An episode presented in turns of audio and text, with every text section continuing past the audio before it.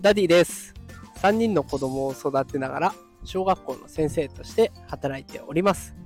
このテクラジでは、最先端のテクノロジーや子育てのテクニックを毎日紹介しております。さあ、今日は外で収録をしているので、ちょっと風の音がうるさいかもしれません。もう春ですね。音がうるさかったら申し訳ございません。さあ、今日のテーマはですね、子育て。厳しい言葉は子供の脳を変形させるというテーマでお送りしていきます。まあ、今日は子供に厳しい言葉をかけることのリスクについて紹介をしていこうと思うんですね。え結論を先に伝えますと、厳しい言葉をかけると脳が変形する。タイトルの通りではあるんですけれども、ただ正直ね、こう厳しい言葉をかけたくなる気持ちもわかるんですよ。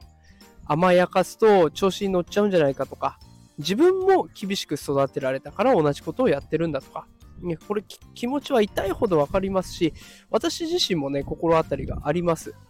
でもです。でも、研究結果からその言葉、厳しい言葉がお子さんにネガティブな影響を生んでしまうことがもう明らかになってるんですね。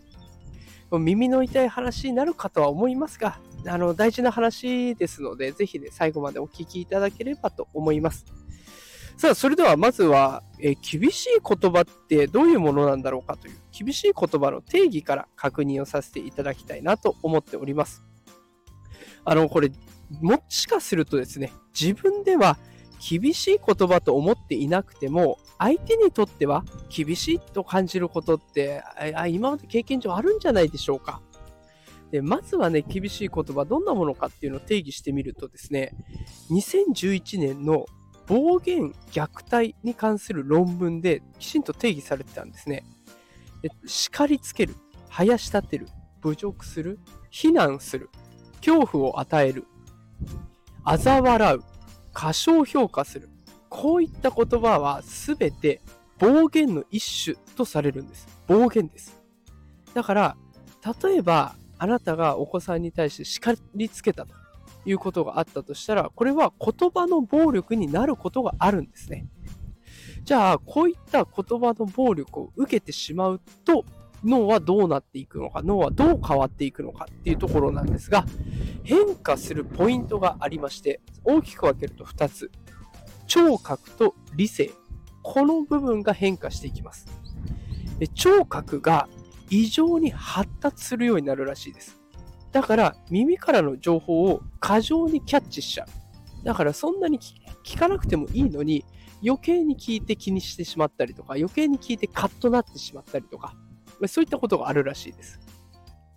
それから理性の部分で言うと前頭前野というね脳の理性的な部分で処理する能力が低下してしまうということも研究結果から出ているんです。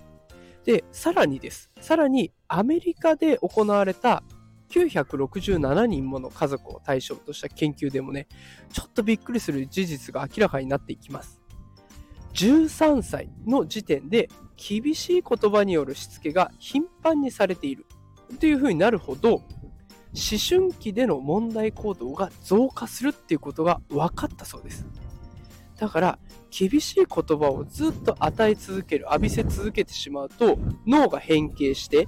ゆくゆく問題行動も引き起こすという、こういう悪いサイクルに入っちゃうんですね。じゃあ、まあ、ね、それは分かったんだけど、とはいえ、親が感情的になってしまう、これも事実としてありますよね。で、私自身もね、あの体調が悪い時とか、あと仕事に追われてる時とか、あと予定していたことが崩れちゃう時って結構ね、感情的になっちゃうことあります。だけど、そんな時に今話題のチャット GPT を使うっていうのは結構ありなんですね。あの、チャット GPT は AI とチャットができるっていうサービスになるので、相手が AI なんです。AI にどれだけ怒りをぶつけたところで、AI はね、あ、もう軽々かわしてくれますから、あの、ぜひね、あの、もしイライラしちゃったなとか、ちょっと厳しい言葉ぶつけちゃいそうだなっていう時は、チャット GPT にその言葉を投げかける。で、これは子供に対してどんな影響がありますかとかって聞いてみたりするとね、冷静に分析して返してくれるのでおすすめでございます。あの、もしイライラした時はチャット GPT ぜひ活用してみてください。さあ、ということで今日も最後まで聞いてくださってありがとうございます。え今日は厳しい言葉によって脳が変形するというお話をさせていただきました。え毎日こういった形でね、最先端技術×子育てをテーマに配信しておりますので、よかったらフォローしておいてください。えなお、平日朝7時半頃からね、毎日ライブ配信で元気が出るライブというテーマで、えライブ配信もしていますので、よかったら聞きに来てください。えそれではまた明日お会いしましょう。さよなら。